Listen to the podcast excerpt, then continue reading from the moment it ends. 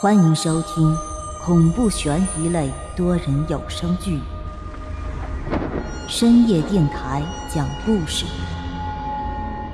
作者木冬，演播万花昆声团队，精彩马上开始。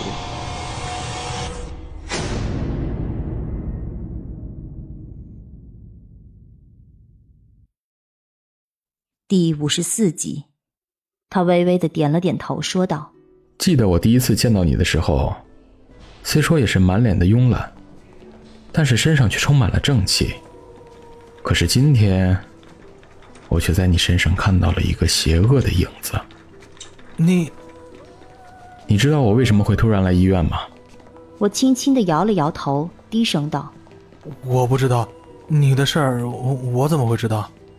我是来救你的，三零二的人你不能动。你一旦动了他，你也就再没有回头的余地了。当李白说出三零二这三个数字的时候，我便顿时觉得背后一凉，仿佛整个人被雷击了一般。他此时正站在窗外，窗外柔和的目光照在他身上，竟然形成了一道七彩的光晕。他的目光凌厉。整个人都仿佛是沐浴在阳光之中，怒目天神一般。你，你怎么会知道我要去三零二？说话间，那李白扭头看了一眼窗外，他冲窗外冷笑了一声，而后扭头冲我低声道：“ 你不必管我是怎么知道的。总之，三零二的人你不能碰。你一旦碰了他，就算是陷入了他的泥潭，再也无法抽身了。”说罢，他便缓缓地将胳膊从我的肩膀上抽了回去，而我的心也随之渐渐平静下来。那一刻，我的脑子里突然是一片空白，我真不知道自己该相信谁。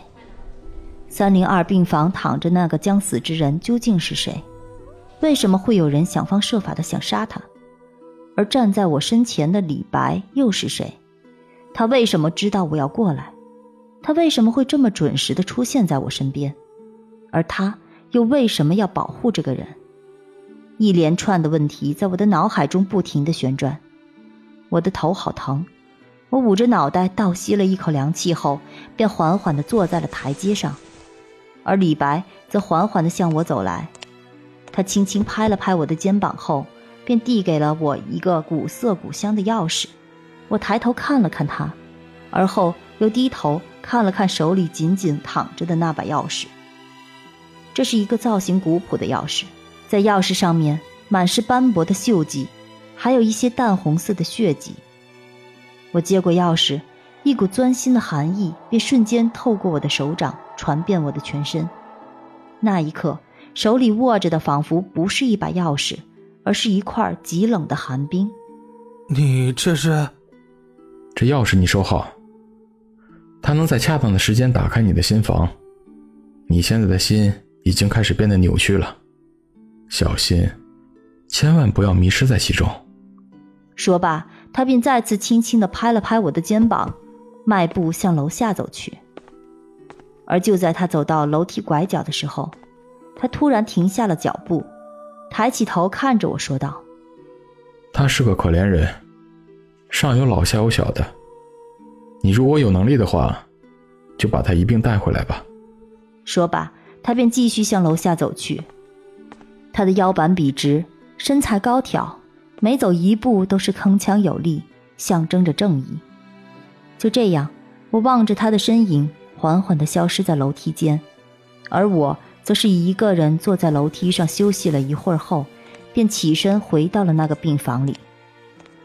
我看到那老妇人。此时依旧紧紧地守护着儿子，而他身边坐着一个年轻的女子，还有一个八九岁的女孩。这个年轻女子应该就是王伟的老婆了。她手里拿着一个塑料的饭盒，应该是给老妇人来送饭的。望着一家人温馨的画面，我手紧紧地握着那柄冒着寒意的钥匙。半晌，我缓缓地迈步离开了那个房间。而就在我走到医院门口的时候，我的口袋里便再次传来了一阵震动。我拿出手机，便看到那该死的头像再次出现在我的眼前。我很生气，你背叛了我。今晚，你会接受你应有的惩罚。我回头看了一眼那栋住院楼，目光扫过后，便准确地停在楼梯间的那扇窗户前。我仿佛看到了一个黑影站在那里，于是我赶紧揉了揉眼睛再看，却发现那窗前。已然什么都没有，手里捏着钥匙，我便沿着路缓缓地往前走。这座城市非常小，在不知不觉间，我便回到了单位。由于我今天来的比较早，所以单位的同事们还没有下班。挨个打完招呼后，我便回到了自己熟悉的战斗岗位，将那些设备全部调试完毕后，距离晚上上节目的时间还有整整四个小时。于是我便躺在房间里的沙发上，准备休息一会儿。可就在这么一躺，我却不知不觉地沉沉睡了过去。而当我被一声巨响给吵醒的时候，便发现自己又回到了那条熟悉的街道上。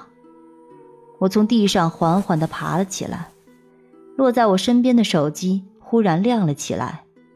我捡起手机，便看到屏幕上闪过一行小字。欢迎回来，亲爱的听众朋友，本集已播讲完毕，欢迎订阅、评论、转发，下集更精彩哦。